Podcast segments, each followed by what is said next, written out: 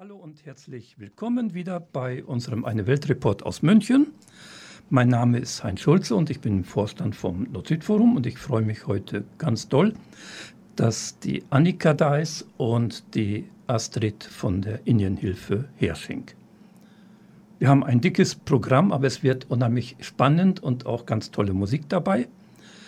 Das Ganze ist auch heute wieder innerhalb des Jahresthemas vom Nord-Süd-Forum Globale Gerechtigkeit. Und da hat die Indienhilfe sehr, sehr viel dazu zu sagen. Das ist sozusagen das tägliche Geschäft. Nicht alle werden die Indienhilfe kennen. Fangen wir einfach damit an. Wer ist die Indienhilfe und was macht sie so? Astrid.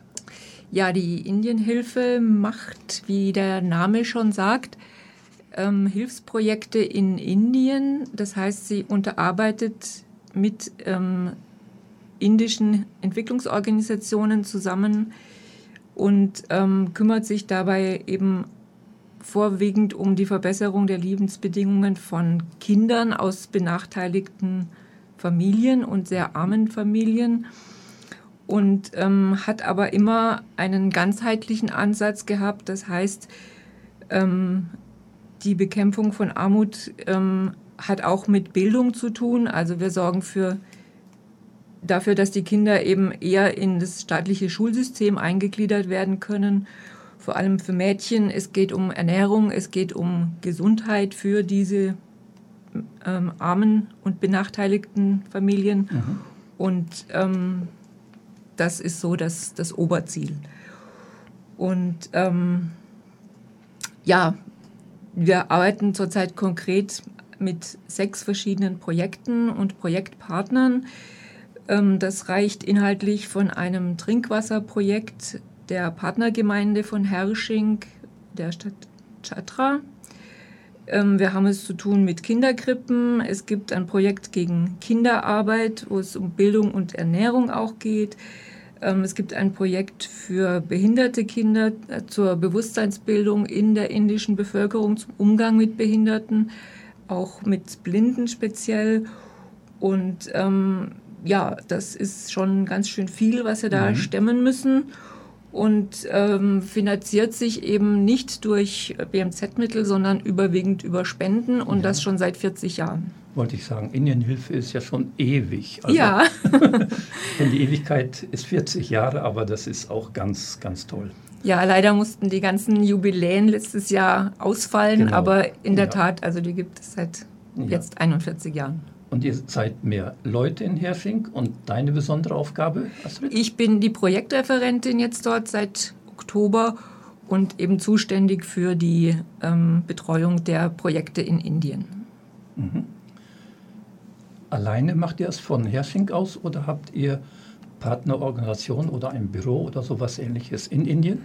Ja, wir haben in Kal Kalkutta, das ist also unser jetzt zentrales Einsatzgebiet sozusagen, ein Team of Consultants, das dort die direkten Absprachen mit den Partnerorganisationen vor Ort vornimmt. Mhm. Dann mache ich gleich weiter. Eine also wichtige Aufgabe habe ich verstanden, ist also Projekte in Indien selbst zu unterstützen. Aber ihr seid ja auch hier in eurer Umgebung, hier in Deutschland auch ziemlich aktiv. Ja, genau, weil immer schon mitgedacht wurde, dass das Helfen vor Ort, das dringend Notwendige, eigentlich nur eine Seite der, der ganzen Medaille ist oder des ganzen Gedankens. Ähm, es geht nämlich im Grunde auch darum, unser Verhalten und unseren Lebensstil hier zu ändern. Denn bekanntlich haben wir eben nur diese eine Erde. Und ähm, deshalb gibt es auch das Motto der Indienhilfe, teilen, lernen, miteinander für eine zukunftsfähige Erde. Mhm.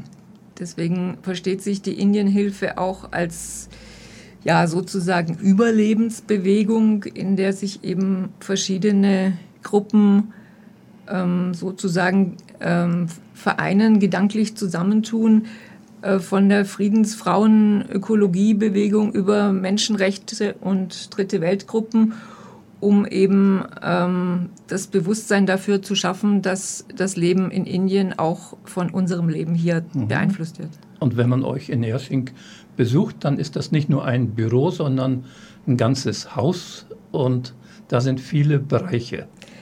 Genau, unter dem Dach des Welthauses Alte Schule in Hersching, da haben wir neben den Büros für die Projekte auch einen Weltladen, der natürlich für die Förderung des fairen Handels steht.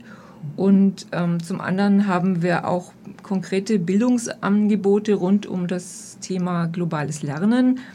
Eine eine Weltstation mit Bildungs- und Unterrichtseinheiten zu ganz verschiedenen Themen wie Rohstoffe, fairer Handel, Textilwirtschaft, Ernährung und Klima und so weiter.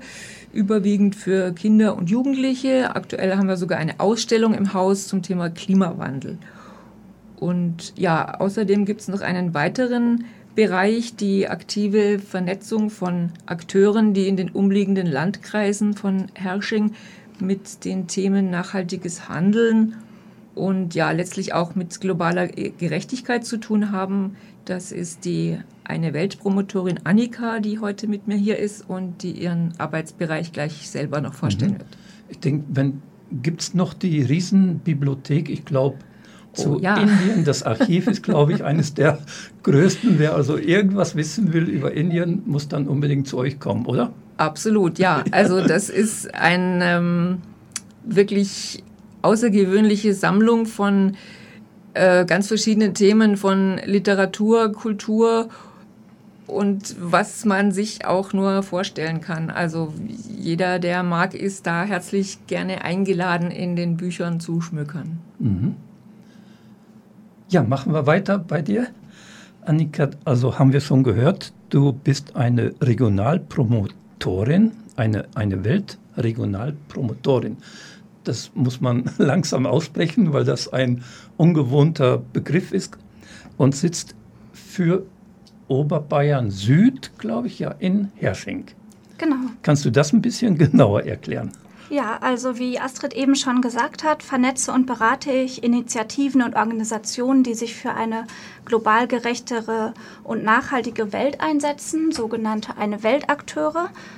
Dieses eine Weltpromotorinnenprogramm ist ein bundesweites Programm. Das wird zu 60 Prozent finanziert vom Bundesministerium für wirtschaftliche Zusammenarbeit und Entwicklung, also vom BMZ, und zu 40 Prozent von den Bundesländern.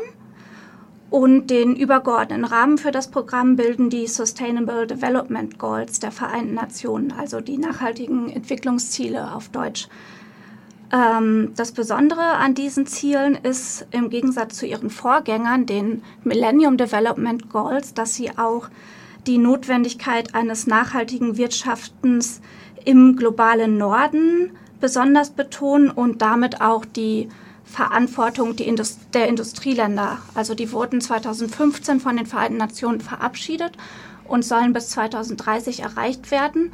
Und es geht also nicht nur um diese sozialen Ziele wie Armut bekämpfen und Krankheiten bekämpfen, sondern es wird auch gesagt, äh, dass die Entwicklung auch eine Sache der Länder des globalen Südens ist. Also auch wir müssen uns entwickeln, denn unser jetziger Lebensstil ist einfach nicht zukunftsfähig. Wir leben gerade so, dass wir drei Erden bräuchten, wenn mhm. alle so leben ja. würden wie wir. Und wir müssen einfach einsehen, dass unsere Konsumentscheidungen Einfluss nehmen auf das Leben zahlreicher Menschen in anderen Ländern. Also es gibt einen Bericht von Oxfam aus dem Jahr 2020, der besagt, dass die reichsten 10 Prozent der Weltbevölkerung für über die Hälfte der CO2-Emissionen zwischen 1990 und 2015 verantwortlich sind. Und ich denke, das ähm, zeigt auch einfach, diese Dimension des Themas globale Gerechtigkeit, wenn wir uns das vor Augen führen, steht das ja auch für Reichtum und die Auswirkungen von diesem Verhalten, ähm, die treffen aber dann besonders die ärmsten Bevölkerungsschichten und vor allem im globalen Süden. Und genau für diese Zusammenhänge möchte halt das eine Weltpromotorinnenprogramm sensibilisieren. Ja, eine wichtige Rolle spielt bei dem Programm auch der faire Handel denn auch dadurch kann man positiven Einfluss nehmen auf das Leben von Menschen im globalen Süden. Und daher unterstütze und vernetze ich auch Fair Trade Towns und Weltläden in meinen fünf Landkreisen, für die ich verantwortlich bin. Und auch das globale Lernen, was die Astrid gerade schon erwähnt, erwähnt hat, ist wichtig. Also Bildungsarbeit, ähm, die darüber aufklärt, was es für globale Zusammenhänge gibt und die den Menschen die Kompetenz an die Hand geben möchte, sich in einer globalisierten Welt zurechtzufinden. Und da organisiere ich vor allem Fortbildungen für Lehrerinnen und Multiplikatorinnen und unterstütze Lehrkräfte bei der Organisation von Fortbildungen. Ja, also der, durch seinen eigenen Lebensstil wenig Schaden auszurichten, ist die eine Sache, aber man kann ja auch direkte Hilfe leisten. Und äh, das machen auch viele Menschen in meiner Region, indem sie sich in Vereinen oder Gruppen engagieren, die Partnerschaften in Länder des globalen Südens pflegen. Und diese Gruppen vernetze und berate ich ebenfalls, also sogenannte Partnerschaftsgruppen. Und weil die Indienhilfe auf all diesen Gebieten schon seit Jahrzehnten aktiv ist, würde ich sagen, dass sie genau die richtige Arbeitgeberin für mich ist. Mhm. Wo was mich in den Fingern juckt, aber machen wir nicht, die Diskussion über die globalen Nachhaltigkeitsziele. Also ich denke, die Indienhilfe ist schon länger aktiv und beruht sich zum Beispiel sehr viel stärker und auch richtig auf äh, Kinderrechtskonvention, Konvention für Frauenrechte etc. Also ich bin da immer ein bisschen am, am Zweifeln, äh, weil diese Nachhaltigkeitsziele, die sind nicht einklagbar und unsere Regierung hat diese anderen Menschenrechtsziele unterschrieben und da ist immer bei mir die Diskussion, aber ich weiß, dass im Moment ein wichtiger Aspekt ist, um in die Gänge zu kommen, dass auch wir hier in die Verantwortung genommen werden. Das finde ich weitaus schon viel, viel besser als früher die Millenniumsziele, wo man die 2000 eingereicht hat im, im Sinn, äh, irgendwas Gerechtes für den Süden zu tun. Und es ist ja granatenmäßig daneben gegangen. Also da und der Mensch steht sich auch an, äh, wie viel wirklich bis 2030 erreicht wird. Da haben wir noch viel, viel zu tun. Aber das lassen wir und hören uns erstmal ein wenig Musik an. Ihr habt Musik mitgebracht, ne? Ja, und wir machen weiter mit unserem Eine Weltreport aus München. Heute über die Arbeit der Indienhilfe in Hersing. Astrid, ich kann mir vorstellen, dass die aktuelle Corona-Situation sowas ist, was ihr bisher einfach noch nicht richtig erlebt habt. Also äh, wenn wir bei uns schon so viele Probleme haben, kann ich mir vorstellen, dass Indien als Riesen, fast Kontinent mit den ganzen Ungleichheiten, dass die Menschen da sehr, sehr, sehr viel Probleme haben. Und äh, hat sich diese ganze Pandemie ausgewirkt auf eure Arbeit? Kannst du ein bisschen dazu sagen? Ja, die hat sich ganz heftig auf unsere Arbeit ausgewirkt. Hm, wenn ich zum Beispiel mal das Thema Schulschließungen nehme, die es ja hier bei uns auch gab und gibt, ähm, das hat in Indien dann nochmal eine ganz andere Bedeutung ähm, für die Kinder und für die Familien. Zum Beispiel auch deshalb, weil es in den Schulen täglich Mittagessen gibt ah, für ja. Kinder. Ähm, Indien gibt jeden Tag 100 Millionen Mittagessen aus für Kinder an den Schulen. Und all dieses findet eben jetzt auch nicht statt. Teilweise werden die Zutaten den kind werden die Zutaten irgendwie ausgegeben und den Kindern mitgegeben. Aber dann ist unter Umständen die ganze Familie davon und eben nicht nur das Kind. Und ähm, es ist natürlich auch in Indien sehr viel schwieriger, ähm, digitalen Unterricht zu machen aus mehreren. Gründen, mhm. weil es keine Smartphones gibt, ja. weil das nicht so selbstverständlich ist wie hier. Ähm, vielleicht 10 oder 20 Prozent der Kinder steht so ein Gerät zur Verfügung, dann vielleicht auch nicht alleine, dann nutzen es die Erwachsenen mit, dann müssen sie nur nachts lernen oder sie können es eben gar nicht, dann kann es auch sein, dass die Projektmitarbeiter vor Ort technisch nicht so versiert sind, dass sie eben entsprechende Lerngruppen gleich einrichten. Also das hat noch ganz ähm, heftigere Auswirkungen als bei uns auch zum Beispiel ähm, im Zusammenhang mit der jetzt wieder steigenden Kinderarbeit, die also erstmals seit Jahren jetzt wieder zugenommen hat was mit den Schulschließungen zusammenhängt, aber auch damit, dass viele Eltern ihre Arbeit verloren haben, die als Tagelöhner gearbeitet haben, teilweise weit entfernt in anderen Regionen und ähm, ja, nach Hause dann reisen mussten zu Fuß oder mit Bussen oder wie auch immer. Und ähm, unter widrigen Umständen dann jetzt in ihren Heimatdörfern leben und im Moment keine besonderen Perspektiven für mhm. sich sehen. Das führt teilweise auch dazu, dass Mädchen zum Beispiel wieder früher verheiratet werden und alle solche Dinge, die uns hier vielleicht nicht gleich einfallen, wenn man von Schulschließungen spricht. Und wir haben ja auch mitgekriegt, dass also sehr viel Massenveranstaltungen stattgefunden haben, Wahlen etc. Das hat sich ja auch alles dazu beigetragen, dass die Zahlen in, in unvorstellbare Höhen geschnellt sind. Ne? Ja, gerade in Westbengalen, unserem, wo, wo unsere Projekte sind, also Kalkutta ist ja unser ähm, Team of Consultants ansässig. Ähm, ja, da hat es ähm, doch unglaublich hohe Infektionen gegeben. Also die sind wirklich in die Tausende in die Höhe gegangen, hatten einen erneuten radikalen Lockdown zur Folge, was eben die Probleme noch weiter verstärkt hat und ähm, ja, die Schließung von, von Märkten, es gibt keine Einkaufsmöglichkeiten von lokalen Produkten. Das heißt, wenn ähm, in der Landwirtschaft da mühsam irgendwas gezüchtet wurde, kann es auf dem Markt nicht verkauft ja. werden, mhm. weil das alles geschlossen ist. Dann kam noch dazu der Zyklon Amphan im Mai 2020 und erneut ein Zyklon im Juni 21, der zwar etwas weniger stark war, aber dennoch deutliche Spuren hinterlassen hat. Also der Klimawandel ist dort auch spürbar auf diese Weise. Und ähm, es sind einfach eine Menge Riesenprobleme, die da zusammenkommen. Und ähm, die Regierung bemüht sich zwar teilweise durch Hilfsprogramme, das ein bisschen aufzufangen. Ähm, das ist aber aus verschiedenen Gründen sehr, sehr schwierig, weil auch die Infrastruktur eben schwierig ist. Die Leute keinen Zugang zu Informationsmöglichkeiten haben. Mhm. Es ist einfach eine riesige Gemengelage von Problemen. Und dann, äh, was hat das dann für eure Arbeit bedeutet? Habt ihr von hier aus was machen können oder musstet ihr einfach zusehen, wie sich das, wie du geschrieben, geschildert hast, alles irgendwo verschlechtert? Ja, also wir haben uns bemüht.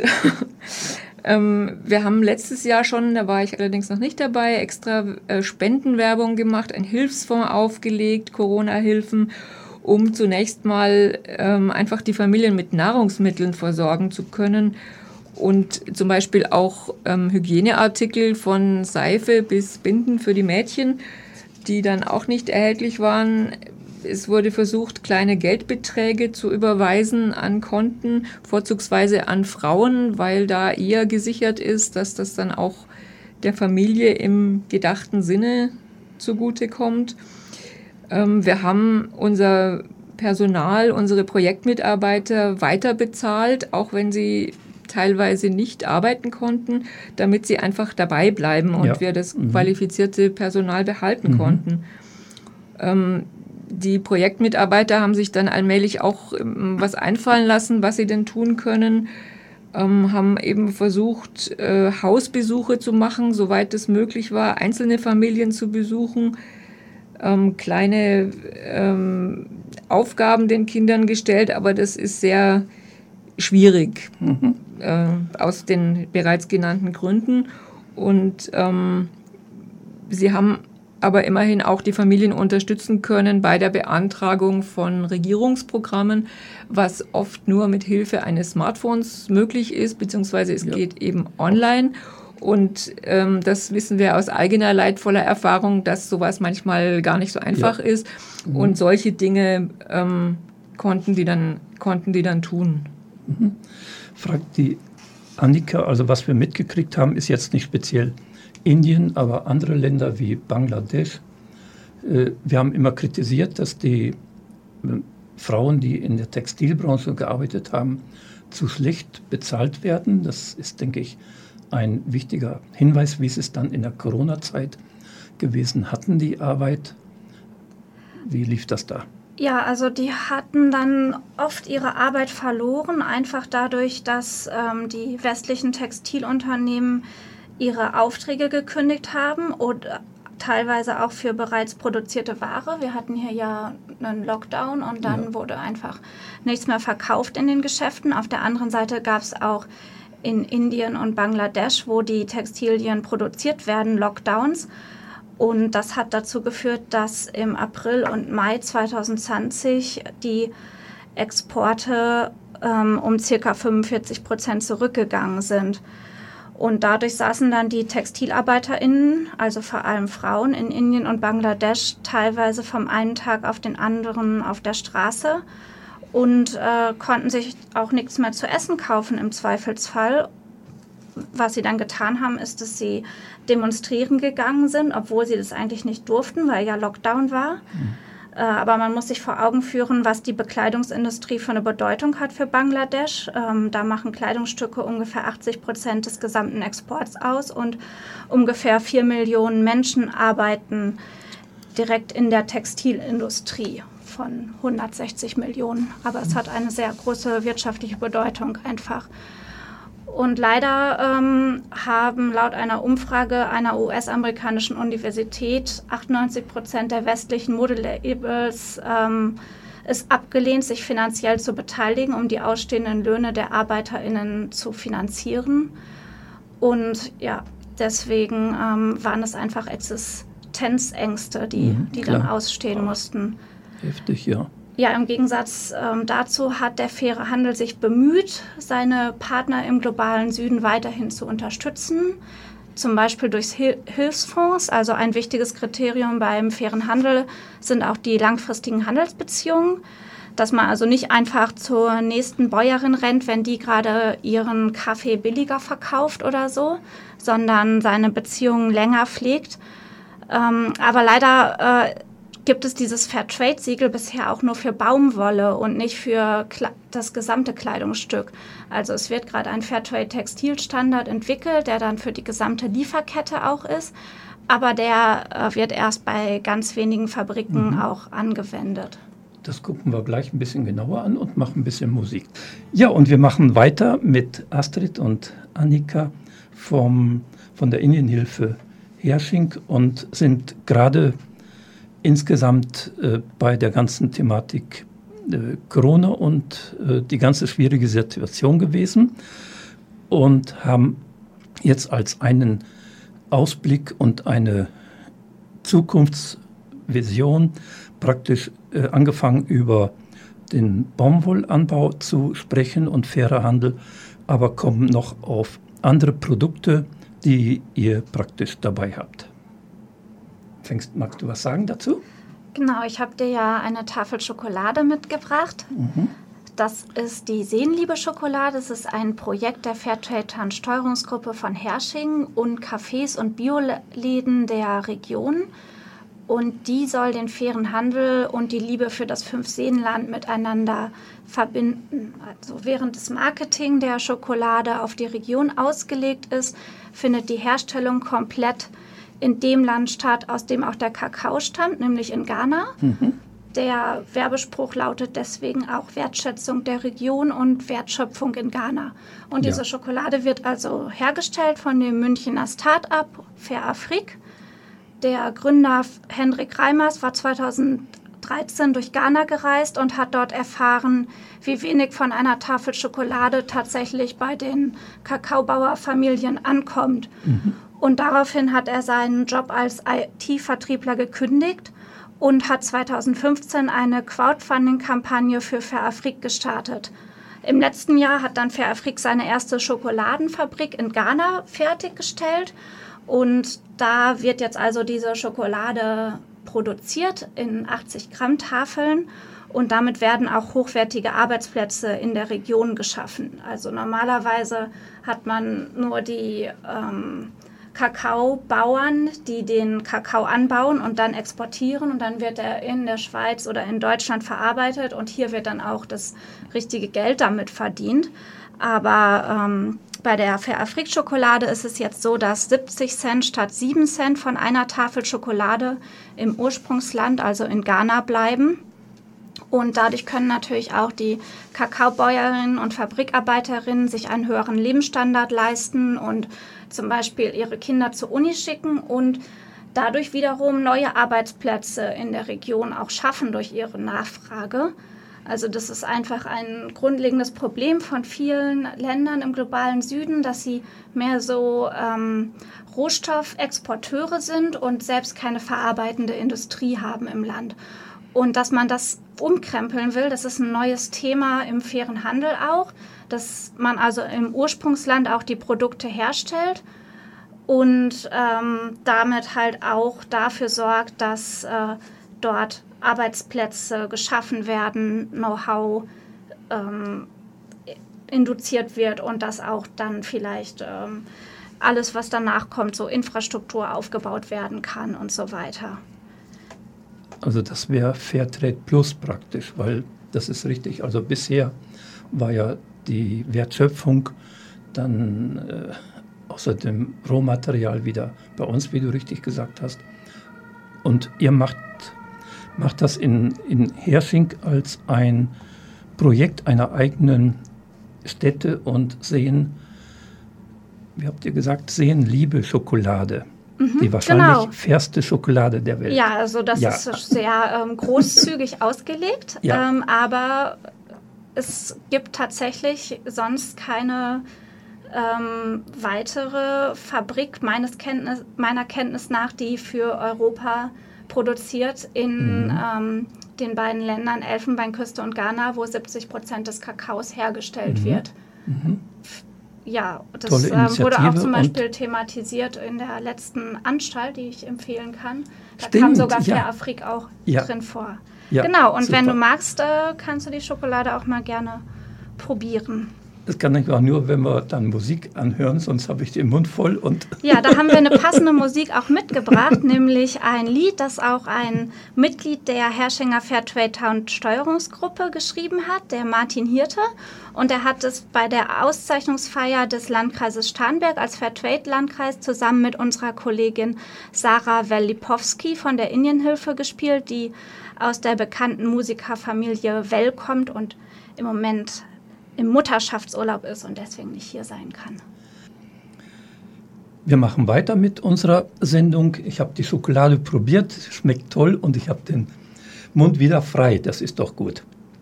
Und ich denke, Astrid, wir kommen noch mal zu Indien und was wir immer mitkriegen, dass es eine hochentwickelte IT-Branche dort gibt und da kommt dann immer die Frage, äh, müssen wir wirklich so ein, Anführungszeichen, reiches, entwickeltes Land unterstützen. Aber ich denke, du hast Informationen, dass das wirklich nur äh, einige wenige betrifft und nicht die Mehrheit der Menschen. Ja, dieses Indien ist ja eigentlich eher ein Subkontinent als ein Land, das in Vielfalt Europa um ein Vielfaches übertrifft. Es leben dort 1,4 Milliarden Menschen inzwischen. Das ist etwa ein Viertel der gesamten Erdbevölkerung. Zum Vergleich, in Europa sind es nur ein bisschen über 500 Millionen. Und die Einwohnerzahl in Indien hat sich seit 1980 verdoppelt. Und ähm, ja, das zeigt eigentlich schon, wie gewaltig sich ein Staat ähm, anstrengen muss, um die Bevölkerung irgendwie auch nur satt zu bekommen, geschweige denn den, den Lebensstandard zu erhöhen. Also natürlich mhm. gibt es in diesem riesigen Land diese hochentwickelte IT-Branche, die vielen Ingenieure, die 350.000, die jedes Jahr die Unis verlassen. Ähm, das ist aber nur sehr, sehr punktuell in der Region um Bangalore, Bengaluru. Ähm, die andererseits gleichzeitig die Stadt mit der höchsten Selbstmordrate in Indien ist. Und ähm, ja, irgendwie scheint es da wohl einen Zusammenhang zu geben zwischen dem Stress und der Konkurrenz der Programmierer. Ähm, Indien ist einfach unglaublich vielfältig, auch in seiner Kultur und in den Sprachen. Es gibt Hindi und Englisch als Amtssprachen, aber daneben weitere 20 in der Verfassung. Es gibt weitere 100 Sprachen und hunderte von, von Dialekten, die man gar nicht zählen kann. Ähm, also das ist einfach ein unglaublich vielfältiges Land. Deswegen hat auch die, ähm, das, das indische Tourist Board diesen äh, merkwürdigen Spruch erfunden, Incredible India, und hat sich Haben das ja auch schützen lassen. Und ja, irgendwie klingt es sehr platt, aber es hat irgendwie eine ganze Menge Wahrheit in diesen ja. zwei Worten. Ähm, das finde ich eigentlich ganz beeindruckend. Und ja, es ist einfach immer noch so, dass zwei Drittel der Inder als arm gelten, weil sie nämlich weniger als zwei Dollar, also Wert, also ja, im Wert von ja. zwei Dollar Sachen, Waren, äh, Lebensmittel zur Verfügung haben und sich eigentlich nicht richtig ernähren können. Mhm. Und vor allem Frauen und Kinder leiden eben unter ja. dieser Armut. Und Armut heißt, dass man in unwürdigen Behausungen lebt, dass es keinen Zugang zu, zu sauberem Trinkwasser gibt und dergleichen. Ähm, ja, von sanitären Einrichtungen ganz zu schweigen, dass man vielleicht nur einmal am Tag zu essen hat und all diese Dinge, die eben mit, mit Armut zusammenhängen. Was die Toiletten betrifft, vielleicht dazu noch eine Anmerkung. Es gibt ein riesiges staatliches Programm zum Toilettenbau, das größte der Welt, Open Defecation Program also gegen das Wildbieseln, wie man in Bayern so schön sagt. Ja.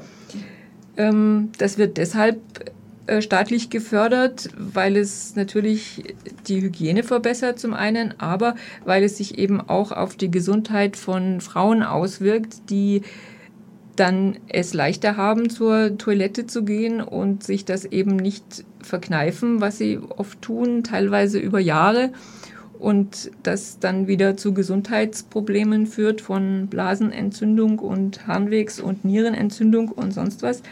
Das gibt also da noch in der Tat jede Menge zu tun. Und ähm, wenn man dann noch weiß, dass die indischen Staatsausgaben sich in der Größenordnung zwischen Österreich und Schweiz bewegen, dann denke ich, gibt es genügend Argumente, dass man ähm, ja, Indien irgendwie noch unterstützen könnte, sollte. Machen wir einen großen, schnellen Bruch und denke, ihr seid Spezialisten für die ganzen Fragen soziale Gerechtigkeit, äh, Indien hilfemäßig. Was versteht ihr unter einer gerechten Welt? Vielleicht Annika, magst du? Ja, also ich habe neulich gelesen, dass das durchschnittliche weltweite Bruttoinlandsprodukt pro Kopf 17.800 US-Dollar beträgt. Oh, hätte ich auch gern. ja, das glaubst du jetzt. Das ist äh, pro Jahr, also das wären monatlich etwa 1.250 Euro pro Erdbürgerin. Mhm. Und das Bruttoinlandsprodukt ist ja die Summe der in einem Land erwirtschafteten Güter und Dienstleistungen, also Du könntest dir dann vielleicht für 1250 Euro Güter und Dienstleistungen mhm. kaufen. Und ich denke, wenn man dieses Geld etwas gleichmäßiger verteilen würde, würde das unsere Welt schon um einiges gerechter machen. Aber im Vorgespräch zu dieser Sendung hat Astrid meinen Blick auf Gerechtigkeit noch um einiges geweitet. Das umfasst nämlich nicht nur dieses Monetäre, ja, genau. Wir ja. haben uns mhm. dann einfach mal die Frage gestellt, was ist denn eigentlich Gerechtigkeit? Ja, wir reden immer über globale Gerechtigkeit und wir wollen möglichst mehr davon. Aber was bedeutet es eigentlich und wie finde ich heraus, ob eine Entscheidung oder ob eine Handlung gerecht ist? Und was, was bedeutet das für die anderen, wenn ich das gerecht finde? Und ja, es gibt ja bekanntlich unterschiedliche Vorstellungen und Theorien über Gerechtigkeit. Und ähm, ja, das hilft dann für sich selber herauszufinden, welche Merkmale eben hilfreich sind, um etwas einzuschätzen, ähm, um einen Gerechtigkeitszustand einer Gesellschaft oder auch einer Gruppe irgendwie zu bewerten. Ähm, ich habe dazu eine ganz kleine Geschichte. Da geht es um Gerechtigkeit und wie mache ich etwas gerecht, nämlich Tobias hat Geburtstag und eine Torte in die Schule mitgebracht. Nachdem alle Kinder ein Stück gegessen haben, bleibt ein Stück übrig. Was also tun damit? Jens meldet sich und möchte das Stück haben, da ihm Tobias gestern versprochen hat, dass er den Rest der Torte essen darf. Tobias würde das Stück aber am liebsten selbst essen, weil es seine Lieblingstorte ist. Arthur sitzt mit hungrigen Augen vor dem Tortenstück, denn er hat noch Hunger, weil er noch gar nicht gefrühstückt hat. Markus möchte das Stück auch haben. Er ist Klassensprecher und hat in diesem Schuljahr schon viele zusätzliche Aufgaben für die Klasse übernommen. Stefan wiederum möchte das Stück, weil Tobias ihm noch zwei Schokoriegel schuldet. Wer also soll das Tortenstück bekommen? Das müssen wir jetzt, glaube ich, nicht klären, ne? sonst ist die Sendung Nein, vorbei. das ist die ja. ähm, Aufgabe zum Mitnehmen. Darüber kann man nachdenken, ob es ja. vielleicht um Verteilungsgerechtigkeit geht, um Leistungsgerechtigkeit, um Chancengerechtigkeit oder welche Art auch immer. Also das ist ähm, ja gar nicht so einfach. Es kann ja vielleicht auch noch ganz andere Lösungen geben. Zum Beispiel ganz jemand anders bekommt das Stück mhm. oder wie auch immer. Also ja. ich finde das eigentlich ein sehr nettes kleines Beispiel, um die Problematik ein bisschen zu versinnbildlichen. Ja, mhm. ja und zu diesen ähm, Gerechtigkeitsthemen gibt es ja die berühmte und jetzt gerade wieder ähm, viel zitierte Gerechtigkeitstheorie von John Rawls, der dieses Jahr 100 Jahre alt würde. Und ähm, ich denke, sein Hauptwerk, die Theorie der Gerechtigkeit, ist immer noch eines der wichtigsten Werke des 20. Jahrhunderts in der politischen Philosophie. Ähm, es ist jetzt hier nicht, nicht der Zeit Nein, und Ort, um diese, Diskuti mhm. diese Theorien zu diskutieren. Ähm, es gibt noch ähm, ja, sehr interessante andere mm, Theorien, zum Beispiel auch von einem westbengalischen Wirtschaftswissenschaftler und Philosoph. Das ist witzig, dass er ausgerechnet aus Westbengalen kommt, unserem Hauptprojektgebiet. Das ist Amartya Sen zur mhm. Theorie der Gerechtigkeit, ja, die er 2009 mhm. geschrieben mhm. hat. Ähm, er hat einen Nobelpreis bekommen für Wirtschaftswissenschaften. Er hat den Friedenspreis des Deutschen Buchhandels bekommen im Jahr 2020 und noch unzählige Preise. Und ähm, ich finde das wirklich äußerst ähm, bedenkenswert, was er geschrieben hat und äh, wie er sich eine gerechte Gesellschaft vorstellt. Ähm, die Entwicklung wird bei ihm als die Freiheit der Menschen gesehen, ein Leben zu erreichen, das sie wertschätzen können. Und das hat auch sehr viel mit Demokratie zu tun, mit Demokratie leben. Und ähm, ich denke, das ist ähm, zum Beispiel äh, ja in einer Gesellschaft wie der indischen, nämlich der größten Demokratie der Welt, durchaus nochmal besonders bedenkenswert. Und ähm, ich finde das wirklich lohnenswert, sich damit auseinanderzusetzen, um einfach selber eine bessere Vorstellung davon haben zu können, wie eine gerechte Welt für uns alle ausschauen kann. Mhm. Also das heißt nicht, dass Gerechtigkeit bedeutet, alle haben die gleichen Möglichkeiten, möglichst viel zu konsumieren und möglichst viel Geld auszugeben, sondern innerhalb ihrer Geschichte anerkannt zu sein und glücklich zu leben. Aber das ist wirklich nicht so einfach zu beschreiben. Das ist eine tagtägliche Auseinandersetzung, ja. dann, was das genau ist. Ne? Genau, ne? das ist etwas, woran man immer arbeiten kann und muss. Und ja, man liest ja jetzt auch so ein Buch nicht als gute Nacht-Krimi, mhm. sondern das ist wirklich was, um sich da länger und tiefer damit auseinanderzusetzen. Und ähm, ja, ich finde, dass solche Dinge uns dann ähm, durchaus weiterbringen, ja. wenn wir da einfach und uns denk, intensiver damit beschäftigen. Und beide sind nicht auf dieser Stufe äh, arm, aber glücklich. Also sowas darf man überhaupt nicht in die Vorstellung reinnehmen, sondern es ist also ein, ein schwieriges Thema und, und beschäftigt uns, gerade wenn wir im Bereich eine Weltgerechtigkeit sind, globale Gerechtigkeit immer und immer wieder. Ne? Ja, das ähm, ist wirklich eine ständige Auseinandersetzung und ja, die Frage kann unter unterschiedlichen Bedingungen auch unterschiedlich beantwortet werden. Und es geht eben um ja letztendlich um die Verwirklichungschancen, also dass man einfach sich frei entwickeln kann und frei für A oder B entscheiden kann und Informationen dazu bekommen kann, Informationsfreiheit und solche Dinge. Mhm. Da ist natürlich die Frage an dich, Annika, im, im Bereich äh, globale Verantwortung. Welche haben wir jetzt, um weltweit zu einer gerechteren Welt beizutragen? Und du bist ja speziell im Bereich fairer Handel dann unterwegs. Magst du dazu was sagen? Ja, zum Beispiel der faire Handel. Wenn man jetzt auf das Soziale guckt, ähm, dann ähm, kann man natürlich fair produzierte Produkte kaufen. Man kann aber auch öfter einfach mal fragen, wie etwas produziert wurde oder auch einfach mal weniger konsumieren, wenn wir uns auch ähm, anschauen, welche Folgen unser Rohstoffverbrauch hat und Dinge reparieren.